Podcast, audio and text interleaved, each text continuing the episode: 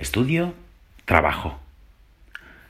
Sabemos, lo hemos oído muchas veces quizá, que se tratan de lugares de encuentro con el Señor. Pues pensar, ¿qué?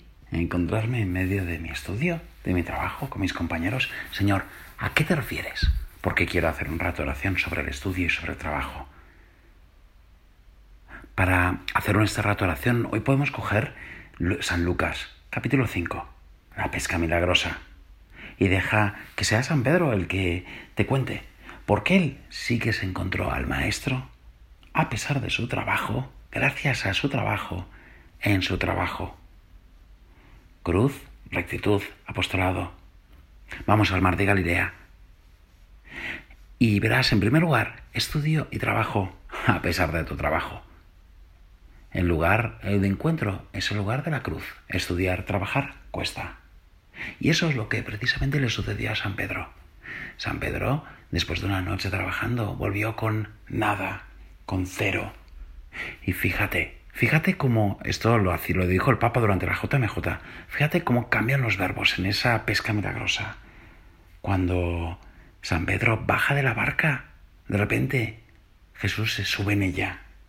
Cuando San Pedro está limpiando las redes, Jesús le dice, no, échalas de nuevo. O sea, parece como si el Señor nos busca cuando todo sale mal, cuando nada sale según lo previsto, porque ese lugar de encuentro es la cruz. Lo sabemos, nos gusta, pero muchas veces no lo vemos en el trabajo, en el estudio. Piensa, ¿cuál es la asignatura? ¿Qué te ha cambiado? Que dices, que la miras hacia atrás y dices, esta asignatura me hizo de mí un gran estudiante. Pues muchas veces será esa asignatura que te ha costado sangre, sudor y lágrimas. Esa es la que dirás, sí, esta asignatura es importante porque me cambió. Porque a partir de entonces aprendí qué era, qué significaba estudiar, qué significaba trabajar. Por eso ya tenemos ese lugar de encuentro a pesar de nuestro trabajo en la cruz. Pero también es gracias a nuestro trabajo. Y ahí eso está la rectitud de intención. Es curioso porque San Pedro echó la red a pleno día. Te puedes imaginar todo el mar de Galilea diciendo, ¿qué hace este tío? O sea, se echa la red por la noche. Y si por la noche este, este tal Pedro no pescó nada, ahora de repente se ha vuelto loco echando la red a pleno día. Todos le estaban mirando pero San Pedro sabía perfectamente qué es lo que hacía, obedecer al dueño de todos los peces. No te olvides nunca que ese lugar de encuentro es el lugar de encuentro clave tú y él, no importa que digan los demás, porque él te mira. Te contaré una anécdota. Una anécdota de un empresario que quería entrevistar para el mejor puesto, el puesto de mayor confianza. Ya tenía todos los candidatos. Ya tenía, eh, después de una, un proceso de selección muy duro, ya tenía cinco personas. Y entonces ya quedaba la entrevista. Y entonces hizo lo siguiente, iba entrando uno por uno, y entonces cuando entraba lo sentaba y le decía, mira, te tienes que leer esto porque es lectura rápida, escaneada y de, y de analítica en cinco minutos y después te preguntaré, así que ya puedes espabilar. Y el tío se ponía a leer a lo bestia. Cuando llevaba dos minutos leyendo y cuando estaba en plena concentración, entraba ya una persona para hablar con el jefe. Y cuando estaba entrando, y cuando estaba hablando, el otro leyendo, leyendo, de repente, todos sus papeles, fla, los se le, se le caían por un despiste. Y entonces llegaba el momento de la verdad. El empresario no se fijaba ni en los papeles, ni en, sino se fijaba en qué hacía el candidato y uno tras otro se pusieron a leer y a leer y a leer, pasando de esa otra persona que se había caído los folios, salvo uno que dejó de leer y recogió los folios. Y entonces, en cuanto empezó a recoger los folios, dijo, este, esta es mi persona de confianza. Es una persona que tiene rectitud en el trabajo, que sabe que su trabajo no es un lugar para de privilegios, sino un lugar de encuentro con los demás, con el que tiene problemas que muchas veces puede ser el que está al lado.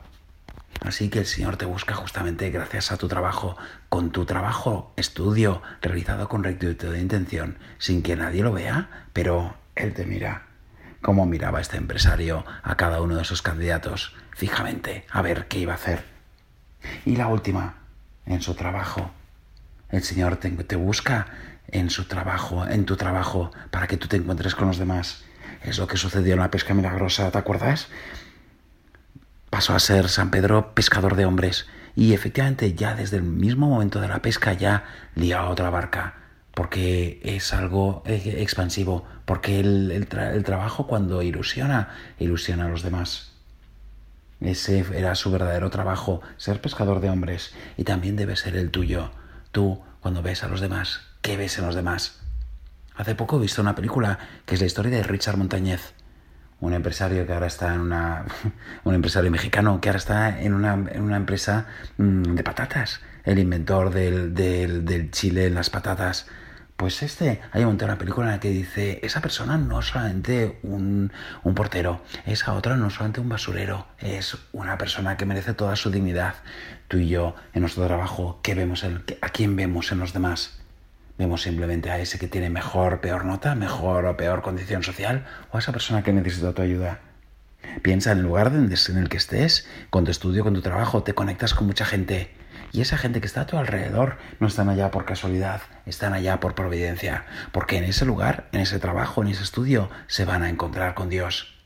Directamente no, a través tuyo, de esa pesca, gran pesca que vas a realizar con tu trabajo. Pídele a la Virgen que te enseñe a, que, a encontrarte al Señor en tu estudio, en tu trabajo, a pesar de Él, gracias a Él y en Él.